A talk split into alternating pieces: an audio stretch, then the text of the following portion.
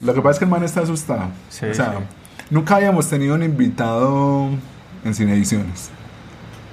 De hecho, sí, entre más natural para mí, mejor la vuelta. De hecho, donde vos me digas, voy a poner yo, con- no sé, traté de hacerlo, de ocultarlo. No, Que no sepas cuándo vamos a arrancar. Sí. Relájese. Tomémonos una. Salud. Que suene. Ah, pero ese que suene unas latas, pues es como muy, muy complicado. Cami, ¿A usted por qué le gusta tanto la pola, parce? Porque es que no tiene un sabor como tan específico. Ah, Pues- o sea, ¿te gusta porque no sabía nada, pues? No, no, es que sí. No, porque es que, a ver, eso me contradice mucho porque la pola que más me gusta es la IPA, que es la que más amargo sabe. Pero. Pero es que es un sabor muy distinto al resto. Si vos sabes, si vos pruebas el vino, pues te sabe la acidez de la uva y del S. El whisky también tiene un. Lo de los aromas de barril y no sé qué. El Y es- añejo, pues. y así es con todos. La pola es, es, es otra cosa, es, es más digerible. Y ese es el segundo punto. A mí me gusta mucho tomar como agua, traguito rápido, bogar, hacerle. la primera vez que tomaste pola, ¿te supo a, a qué? Ah, mierda, weón. O sea, la pola es un sabor adquirido, ¿no? Pero es porque la primera mía fue Brahma. ¿Brava? ¿Brahma? ¿Cómo se llama? Brava. ¿Cómo se llamaba? Brava, brava. Brava, Brava, brava. que la sacaron del mercado por brava. Claro, yo Sí. con tres de esas ya estaba vomitando en el barrio Canel de, Caney, el Caney de Cali. Porque era mi primera pola, porque sabía amargo. Pero es más probable que vos te acostumbres a eso que otro tipo de sabor, me parece a mí. Salvo que seas europeo o argentino y te- tengas pues ya el paladar llevado a la acidez de un vino, por ejemplo. Pero, pero a mí me gusta la pregunta de Jimmy. O sea, vos probaste una pola, listo. La primera vez fue una brava. Con tres ya estabas volqueteado. Pero te supo bueno. O sea, disfrutaste el sabor. Porque además la brava era un sabor fuerte. Pues no era. Es no era un águila light. Sí, sí, sí, sí. Pero, de- ah, bueno, entonces ahí va el siguiente punto. Vos empezás, es mucho más probable que vos puedas tomarte eso acompañando una comida, acompañando unas empanadas, lo que sea. Entonces, claro, ahí es cuando vos empezás a familiarizarte mucho más con eso. Es mucho mejor. O sea, una, un maridaje. Es que maridaje es como un título muy... Yo estuve, yo estuve hace como 15 o 20 días en, en una toma cervecera, si lo podemos decir así, que los invité y ninguno de los dos quiso ir. Muy evento de ciudad. Sí, con chiva. sí, en Chiva. Chiva Roquera. La chiva me mató. Chiva Roquera, aclaro. No, la chiva me mató. La chiva fue el factor detonante que dije no. Ahora, chiva rockera, ni siquiera era bailable. No, no, era Chiva Roquera. O sea, so- sonó un reggaetón y eso porque alguien lo pidió y lo putearon. De resto era puro rock and roll. Yo creo que el capítulo tienen que sacar sobre chivas. Pero, pero a lo que digas que en todos los lugares a los que fuimos te daban algo de comer, fuera grande, pequeño, pero, pero te daban algo para acompañar la cerveza. Porque la idea era, listo, pruebe el líquido, que eran todas cervezas artesanales, pruebe nuestra, nuestra cerveza, pero cómase esto, o sea, para que hagan maridaje con esa cerveza. Finalmente, pues a mí yo no encontré mayor diferencia. Yo reconozco que yo no sé absolutamente nada del tema. Entonces, en uno nos dieron unas papitas, en otro nos dieron unas hamburguesitas, pues una hamburguesa chiquitica, en otra nos dieron unos chuzos. Y yo me puedo haber tomado cualquiera de las cervezas que nos dieron, con cualquiera de la comida que nos dieron, y para mí, normal. Obviamente, uno sí siente la diferencia entre, entre una pola y otra, ¿cierto? ah, esta es más amarga, esta es más fuerte, esta es más negra, que a mí, por ejemplo, la, la cerveza negra es así, pues la que sabe mucho a, a malta, esa sí tengo, clara que, te- tengo claro que no me gusta. Pero perfectamente a mí me pueden dar, no sé, una IPA, como la estabas mencionando ahorita, y esa IPA me la, me la puedo tomar con, comiéndome una hamburguesa, o comiéndome un chuzo, o comiéndome unas papitas a la francesa. Y después me pueden dar una lager, y me puedo comer la misma hamburguesa, el mismo chuzo, las mismas papas, y, y no, Puede que note la diferencia en su momento, pero si no me dicen esta es tal, me la puedo tomar ningún problema. ¿Te emborrachaste? Me prendí.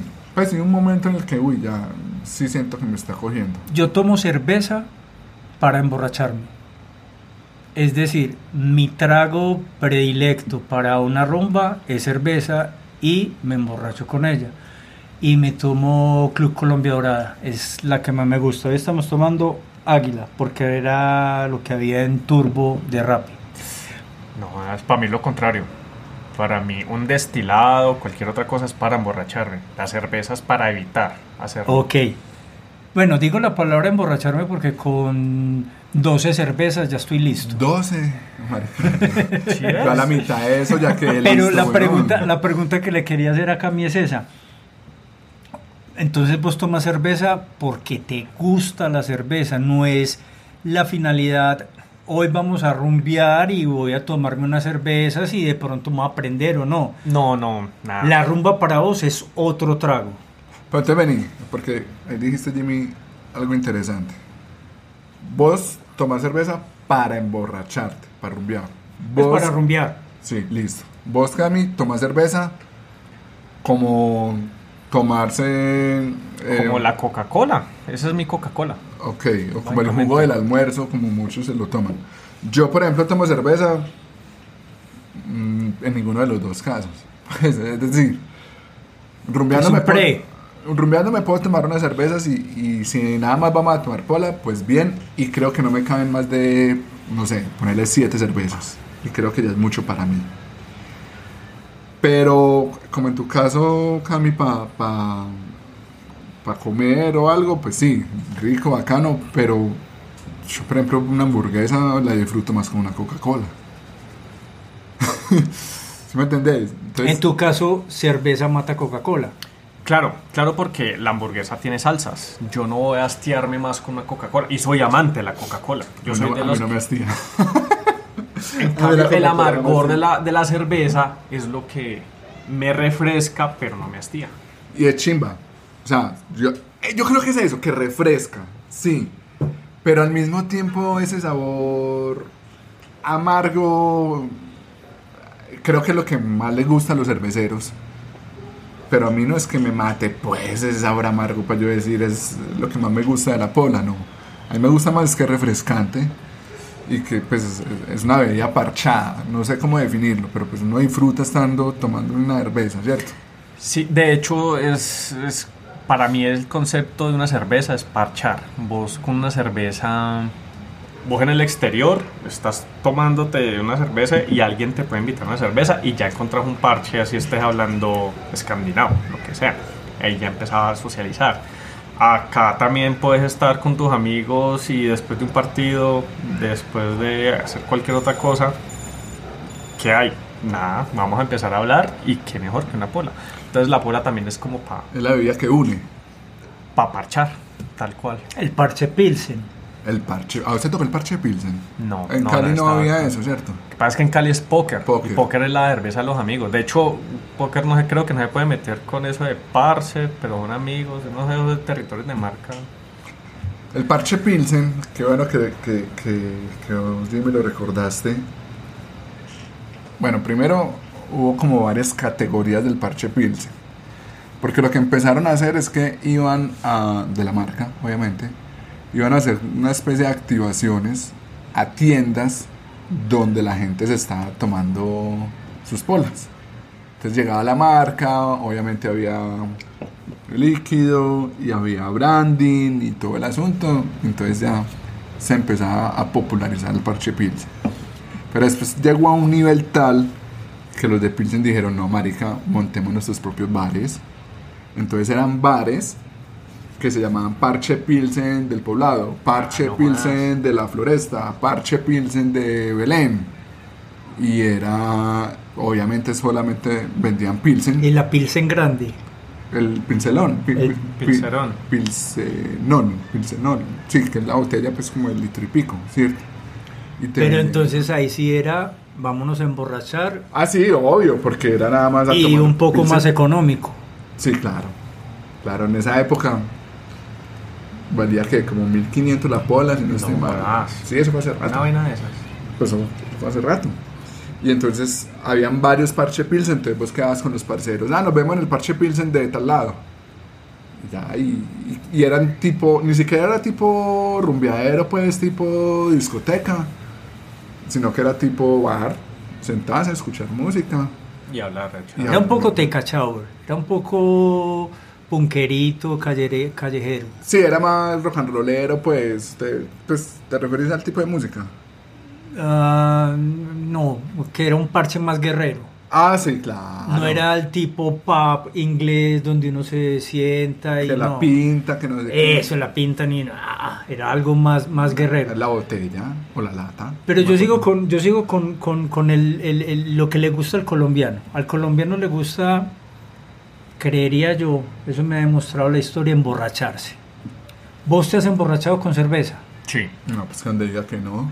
sí. Pero es que... Pero ese no es tu parche. Tu parche es sentarte, tomarte una cerveza y ¿a qué me sabe esto? Tampoco a catar, o sea, hay parches que es para catar. Hay parches que es cuando uno se va a tomar la cerveza que uno le gusta, que por eso ha tenido tanta acogida la cerveza artesanal, porque tenés la Stout, la IPA o la whatever, la que quieras.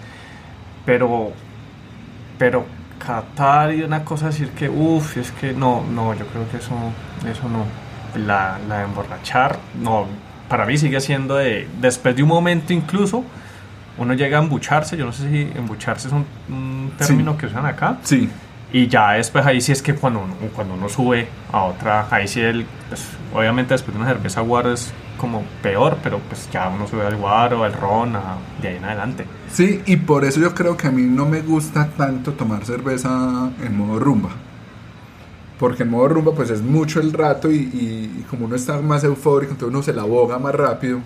Y yo ya en la cuarta cerveza ya, ya estoy embuchado. Pero vos que has prendito bacano, vos sabes que nunca vas a llegar a... Ah, pero ese embuche es muy maluco, ese embuche lo deja No, pero uno- uno la controla. Yo controlo. Es mierda lo que estoy diciendo. yo Sí. no la. Yo ya iba a decir, no hables mierda, que yo No, te he no. Yo me tomo tres o cuatro cervezas y ya se me pinta un Jagger en la cabeza y ya ahí ya se me fue se me fue la pita. Entonces yo soy más cervecerito y, y la mezclo y ahí la, la voy embarrando.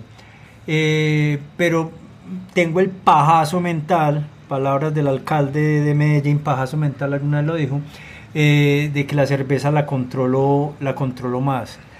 Eh, ¿Te consideras un Un cervezólogo. un cervezólogo, no, pero la cerveza es un hobby para vos, es decir, y lo, te consideras un man que busca cervezas, que quiere saber, bueno, y, y esta vaina rara que pusieron en el, en el supermercado, ¿de dónde puta la trajeron? Esta, llegó cerveza de Ucrania barata. Uy, qué chiste más pesado, weón, por esta época. Vamos a probarla, no sé, eso es como más el, el- el- qué cerveza hay en el mundo. Sí, sí, mucho. Es decir, entonces, listo. Entonces, aparte de, de que es un parche, y el parche obviamente varía, pero siempre una cerveza te lo puede unir. En serio, vos puedes. Bueno, a ver, otra cosa es que vos en Cali, después al mediodía o saliendo de la universidad de clases, vos vas con calor, que, que te vas a tomar un guaro, no. Pues polita y después vuelves a clase y después salir de clase de la tarde y a rematar, entonces los parches puede que cambien. Los huecos en la universidad eran de Polita. Sí. Eh, qué sí, buena ciudad. tenía- A ver, para mí no. Por acá también, me puede ir para Bantú. Lo que pasa es que yo me junté con la gente que no era. Tenía un amigo que, que me dijo como que no, vení, vamos para Malas acá", y- compañías. Sí, sí. Pero, pero sí, sí era, era eso. Ahora es que Cali también vos no te puedes tomar un poquerón porque se te calienta. Entonces, allá no pegó mucho eso. Allá era Pero la- se lo bogan rápido, ¿no? No, pues porque embuchan. Mm. Entonces, de pronto la primera cerveza sí. Pero por ejemplo, por eso es que en, en la costa la costeñita todavía existe. Porque es sí. una cosa que no se calienta, es la, la, la bebida precisa, la Que medida precisa. Que se la preciso. boga uno en un momentico, eso es Y delicioso. es fría y nunca se te va a calentar. Y si quieres más, pues otra costeñita. Y así. Sí. Después, sí, ya la parte de, de hobby, claro, cuando uno va a otros países ya quieres mirar tipo de variaciones, de recetas, qué es lo que más pega. Eh, en México, en México ahorita absurdamente aman la guayaba, o era temporada de guayaba, no sé. Entonces había mucha artesanal Cerveza de guayaba. se- con esencia de guayaba, pues como con combinación de guayaba. O sea, así como acá está la artesanal con Si la llamamos así. Sí. Eh, ok, empecé por el, que, el sabor que no me...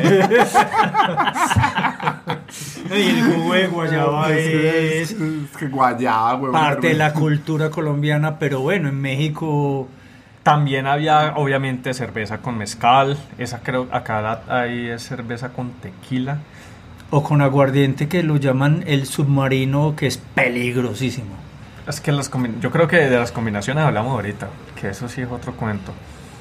Eh, entonces sí, uno trata de profundizar en eso. Mm, obviamente también está el misticismo de las marcas o la procedencia de la cerveza. Entonces vos sabes que los belgas tienen miles de cervezas y literalmente si vos vas a, a Brujas, por ejemplo, Brujas es una ciudad, es es un pueblo, es chiquito, es una ciudad chiquita, pero tiene cerveza, se vende más cerveza que variedad de arepas acá.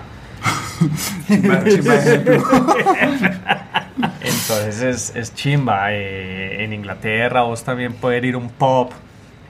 Lo que pasa es que, ah, bueno, eso es otro cuento. En Colombia acá los pubs son todos, pues, más o menos No es una mala copia. Sí, porque un pub en Inglaterra es normal. Es una cosa... Es un lugar, un encuentro de amigos a tomar cerveza y hablar mierda. Aquí Sí. le metieron un poco con, con Roxito y demás, no sé, eso es un- una Pero- mala copia. ¿La cerveza de dónde es? Para vos. De India, de la India. Ah, no, chimbi, no, es- no se supone que es alemán. Pues es un dato histórico que lo has investigado, es de la India. Bueno, no. En teoría el man, yo no sé qué, cuál fue el man que dijo pongamos a fermentar esto y descubrió y salió la cerveza, pues y con los cuatro ingredientes eh, es en Egipto. Fue en Egipto que se descubrió supuestamente. Quien tenía mayor lúpulo cebada, no recuerdo, era la India. Y cuando los ingleses fueron allá, fueron pues como siguieron mezclando, por eso la, la Indian Pale Ale, la IPA, es como la, la receta, pues como insignia un poco. Espérate, ¿y para qué es? Indian Pale Ale. Y que es. O sea. ¿Qué es esa palabra que no fue Eh, capaz de decir? Pale Ale. Indian es con cultivos de allá de la India. Ajá. Pale y Ale es, creo que nos toca meternos ya en tipos de cerveza y eso, ingredientes, entonces Es que pues para eso está internet. Pero para allá vamos. Yo, por ejemplo, no sé distinguir entre una IPA, una Lager, una. ¿Cuáles son las otras? Pero una roja, una rubia, una negra, sí. Pues sí, por el color. No, O y sea, por el sabor. No, pero por el pues- sabor, porque no me gusta la, la, la negra. Pues porque ese sabor a malta a mí no me gusta. De hecho, pues la, la ponimalta. mm, o sea, si la ponimalta es bebida de campeones, yo me declaro un perdedor. Porque a mí no me gusta la malta. Entonces, por ende, no me gusta la cerveza negra.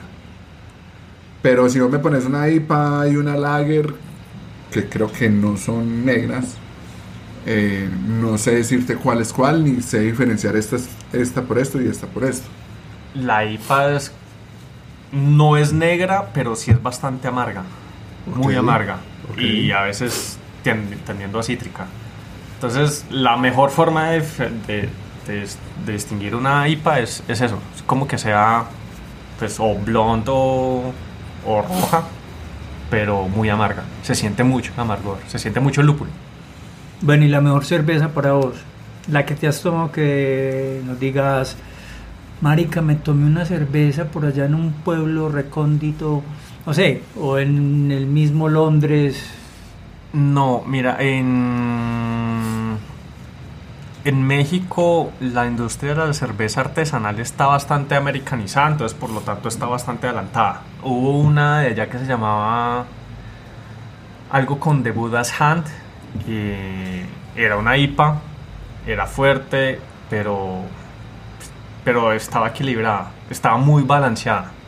Era chévere, no, la- no te la tomabas rápido, no era difícil de pasar. Entonces, no sé, para mí esa ha sido como de las mejores, pero, pero es que yo creo que cada región tiene la suya. Por ejemplo, ahorita en diciembre que estuve en Cali, Hubo uno con esencia de chontaduro. Uy, no jodas. Aletosa. No, no, no Aletosa, jodas, weón. aletosa. Una mierda. Aletosa es Sabroso, No, sabroso, no, no, bacano. Te deja, te deja puntualmente, pero el, no, no, no, el, sa- el sabor a chontaduro no te invade. No. ¿Me entendés? Entonces. Es De- que- Debió oler a mierda. Ah. Esa- Uy, no. Y le echan miel. Y claro, de hecho es chontaduro con sal y miel, con Ay. miel y sal. Bueno, No. y en México las micheladas. Es, es que a mí no me gustan las micheladas, entonces es otro cuento. ¿Por qué? Mira, el, porque eso sí me cambia el sabor a la cerveza. Y allá sí le echan tabasco, limón. A veces le echan esa salsa oscura, la Welchester, creo que se llama. Y a veces la reemplazan con Clamato. clamato. Entonces. Se va el sabor. Sí, a mí me Como, lo. como, como, como el café, cuando le echan azúcar, que ya sabía azúcar y no sabía café. Ah, no, marica, pero esto es un, un episodio en contra de mí, pues, porque yo le echo azúcar al café. No, no, no, no, no. Yo le echo, yo le echo azúcar al café, yo no soy muy fan de la cerveza y yo me como la, o la, sea, también la la michelada, hamburguesa si con Coca-Cola. No, no, no, no, la, no es tanto que la michela, sino que pues, no, no soy el más cerveza. O sea, no voy a decir que nunca tomo cerveza, porque evidentemente tomo y tomo. Pues aquí estamos con cerveza, nuestro grupo en WhatsApp tiene. Es en honor a la cerveza. Pero. Pero yo no soy el más. mm, conocedor del tema. Lo que te decía ahorita, yo no distingo entre una lager, una IPA y, y las otras. No, no, me, no esas dos, son las dos únicas que he mencionado. Pero, por ejemplo, ahorita que estabas hablando de marcas, eh, a mí me llama mucho la atención que las marcas, llamémoslo comerciales, acá todo el mundo las critica. No, que Pilsen es una mierda, que no sé qué, que esa cerveza no es sino agua. Para mí es una cerveza normal, pues buena. Y ahora que están hablando de México, me llama mucho la atención que la gente critica mucho, por ejemplo, la corona. Aquí en Colombia la corona, pues, o sea, Mm. se vende muy bien y, y te la venden como una cerveza. De prestigio, sí. Pero tengo entendido que, que allá es, no es tanta la cosa. Y para mí es una cerveza buena y me parece chimba, pues, el, el ritual, llamémoslo ritual, que con el limoncito, que muchos dicen que el limón es más para... O sea, que esta cerveza es tan mala que hay que echarle un limón para que para mejorarla. Era más por la botella, porque la botella era transparente y el sol dañaba los lúpulos y esas vainas. Sí. Entonces, desde el mercadeo dijeron, vamos a ponerle un limoncito para matizar el sabor. Ahí está. Pues yo la verdad no, no sé. Y sería interesante pues esa, Ese es, ese, esa es- teoría ese- que no sé hasta qué punto pues sea... ese es el mito que siempre he oído. Eso. Pero Pero no, pues, espérate, pero ¿por qué dicen, por ejemplo, que la corona es mala? Uno, porque es muy aguada. Pues es muy light. No sabe a nada. Cuando vos te tomas una cerveza reducida con agua, pues, le perdés esencia. Te estás tomando una cosa que no sabes a qué sabe. Ahí Pero, sí. pero ahorita estás poniendo el ejemplo de la costeñita, que la costeñita tan chimba en la costa, no sé qué. Pues la costeñita también es muy ligera. no, pero tiene más, tiene más sabor. La costeñita es costeña, no es light. No es una costeña light. Es una costeña simplemente en presentación chiquita. Si es la misma costeña, a mí me queda la duda. Pues repito, soy un desconocedor completo en la materia para que no me vayan a, a- a juzgar. Pero si es la misma costeña Sí. o es una fórmula un poquito diferente. No, no, es la misma. Pues tampoco soy el experto en todo lo que se ve en la costa, pero, pero para lo que yo he probado sí es la misma. No es como la Águila Light o la Águila Cero. Todas esas variaciones light, la Budweiser Light, que la Budweiser por si es fea, más la Light es, no sé. Si es que sabe, a- sabe no sabe ni a agua ni a, ni a otra cosa. Ahí sí, Pues para mí, es, pues, ah, sí, normal, pues, ah, tampoco yo entro a, entro a criticar una cerveza de esas. Yo me atrevo a decir que la única cerveza, no sé si la única, eso está, pero eso suena bueno. Ahí es cuando suena bueno la cerveza. Ah, bueno, eso- eso- ese sonido no te produce salivar más que cuando destapas una... Sí, pero con una, con una lata de Coca-Cola. Imagínate vos, como, ¿qué parce? ¿Qué vamos a hacer? Ah, no, vamos a tomar unas coca-bolitas por ahí.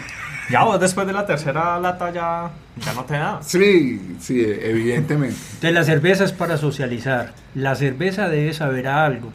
Me acuerdo de un suegro que tuve que trabajó con Pilsen por muchos años y que alguna vez vinieron unos alemanes a algo, no me acuerdo esa parte de la historia.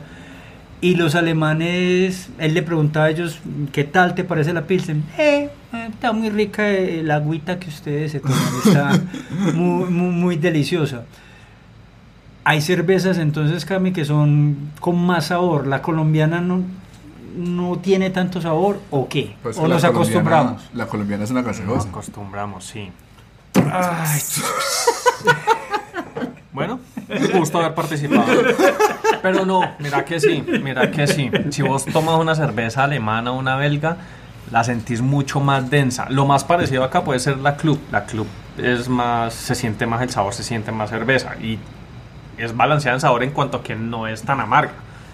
Las alemanas, dice el mito, Arinilgo, no sé quién me contó eso, que esa gente por eso boga también, porque desde pequeños, pues o desde que yo no sé cuál es la edad en la que ellos pueden tomar cerveza, pues ellos empiezan a bogar y el músculo de la garganta lo tienen muy entrenado para pasar líquido a la lata. Por eso ellos tienen su famoso concurso de El birbón. la bota esta. No, el beer bong no.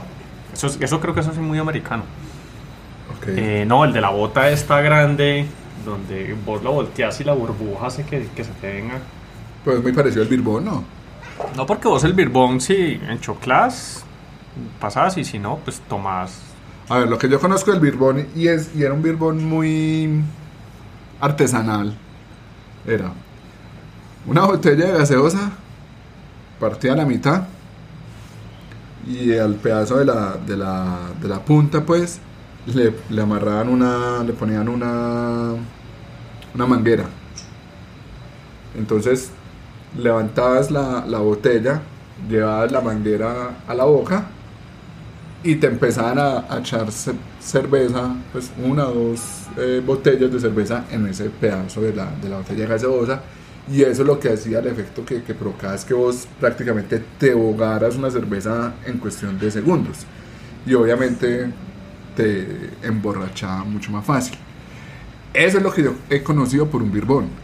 No sé si por tu cara creo No. que vos tenés una idea diferente de un birbón. No, y sabes que no la he hecho. De hecho, estábamos hablando de otra sonó. cosa. Yo te, estaba son- yo te estaba hablando era del beer pong, que es el de enchoclar la pelotica de ping pong en el vaso. Ah, no. Sí, sí, es no, no, eso es otro, otro cuento. Eso es un No, juego, pues, no, muy gringo, no por he hecho. cierto. Que los gringos lo hacen viéndolo ya bien, los gringos lo hacen es como para emborracharse. Y con vasito de colores. Si Y el con vasito es blanco, rojo. no sirve. No, el vasito rojo, chimba. rojo o azul, sí. Y, y es para emborracharse.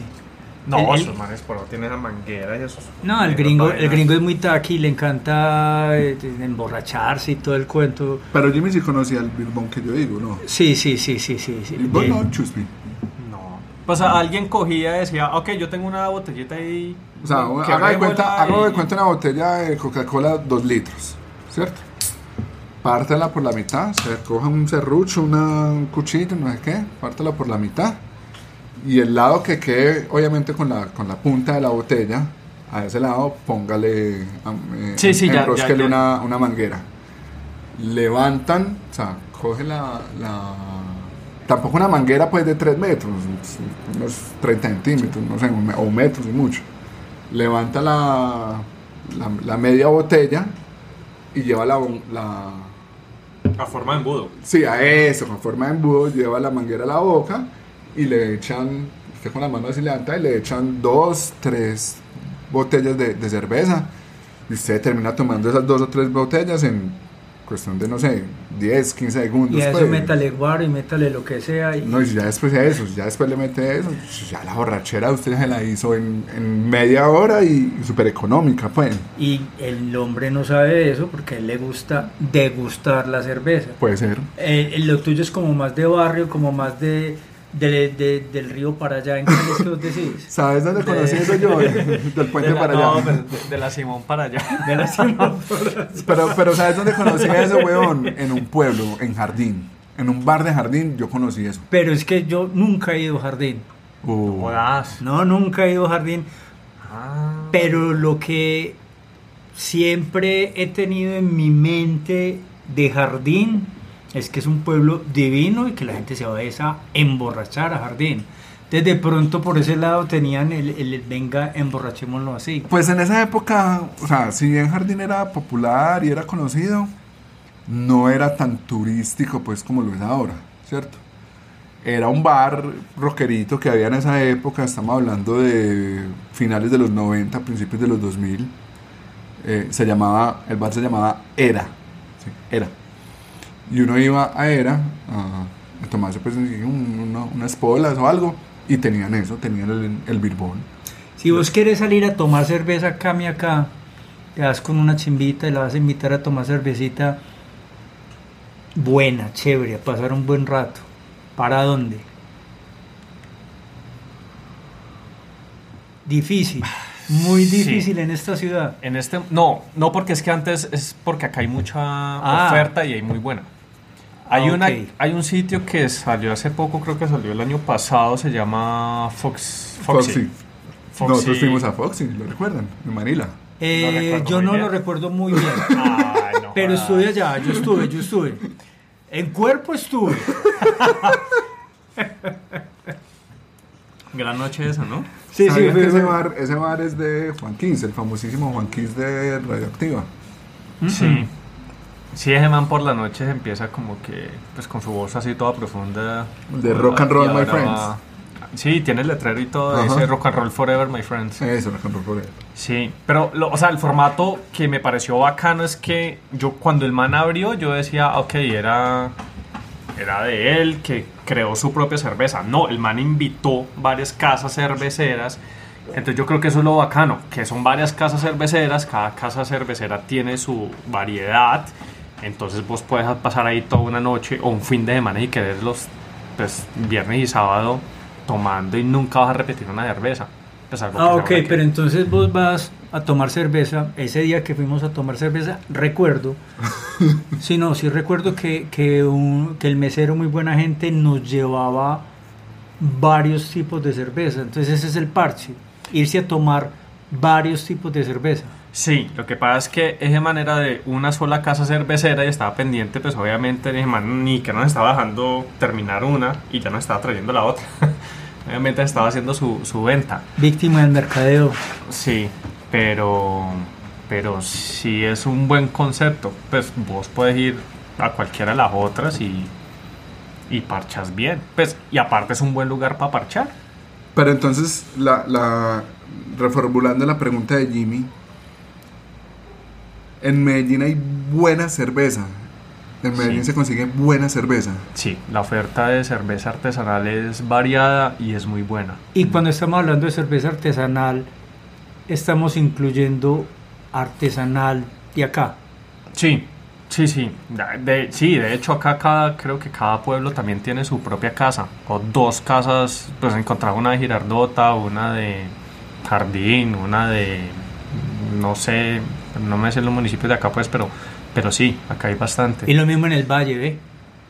Mira que allá en este momento está pegando, por eso salió la de Chontaduro. Hay una que es también de Lulada. E- Esa es más difícil de digerir. Esa me gustaría más a mí. Pero es más cítrica, ¿sí ves? Entonces, de pronto, porque te sabe más a limoncito, eso sí, seguro. Por eso te la vas a tomar. Eh, sí, ya, ya despegó, pero, pero yo creo que el que empezó eso acá en Colombia fue Medellín. Porque incluso cuando yo vivía en Bogotá, pues era BBC, no más. Para allá iba. No, ya. La cerveza industrializada, la cerveza artesanal industrializada.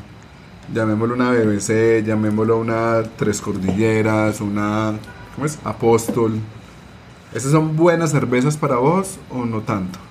Sí, incluso BBC, yo todavía en este momento digo que sí, porque BBC aparte fue lo- los que empezaron con cerveza de temporada. Entonces, a pesar de ellos hace rato ya los había comprado AB Bev, creo que se llamaba la empresa, la que compró Bavaria después y, y todo eso. La que compró después a Saab Miller. Ajá. Ellos ya lo habían comprado, pero seguían como en esa línea de, ok, sí, ya se industrializó el proceso, ya es mucho más por volumen y eso, pero seguían innovando en ese tipo de cosas. Sacaban la de Halloween, que era con calabaza, la otra variedad que no me acuerdo en ese momento cómo se llamaban, y lo mantenían. Y aparte tenían el concepto de el pop, allá es el pop, pues allá hay dos formatos que son la BBC, que es el caro tipo pop, donde hay comida y eso, y el otro que es como, no me acuerdo cómo se llama, pero es como express. Vos mismo vas, vos mismo pagas tu cerveza, no, no hay meseros ni nada, simplemente hay un bartender y ya que es el que te sirve y ya. No, no hay comida, no hay nada de eso, entonces obviamente es mucho más barato, obviamente eso fue mucho más en volumen y la gente también mantenía ya, creo que en ese caso pegaba. Acá fue chévere porque acá conocí el concepto de ir a la fábrica, ir a, A conocer, a hacer el tour. a hacer el tour, que fue como cuando fuimos a Tres Cordilleras. Para mí me una huevonada. Pues como, en este tanque está la cebada, en este tanque está el lupio. Todo eso se mezcla, eh, se deja fermentando no sé cuánto tiempo y ya está tu cerveza. Después de y tanto, te venden sí. el tour, pues, como si fuera. Es una huevonada. Pero al hombre le gusta. Pero es que en esa época yo no lo había hecho. Claro, entonces vos me llevaste a Tres Cordilleras, después fue Apóstol y ya después cualquier otra cosa era lo mismo. Entonces, sí. Yo te tengo dos preguntas así como para cerrar. ¿Qué es mejor para vos o para recomendar? ¿Una artesanal o una industrializada? Artesanal toda la vida si es local. Si hablamos de importadas y quisieran conocer mucho más, importada si sea industrializada puede ser. Hay muchas. ¿Y por qué esa diferencia? Porque la industrial de afuera, salvo Budweiser y esas que en serio saben horrible, eh, hay otras que tienen muy, muy buen producto.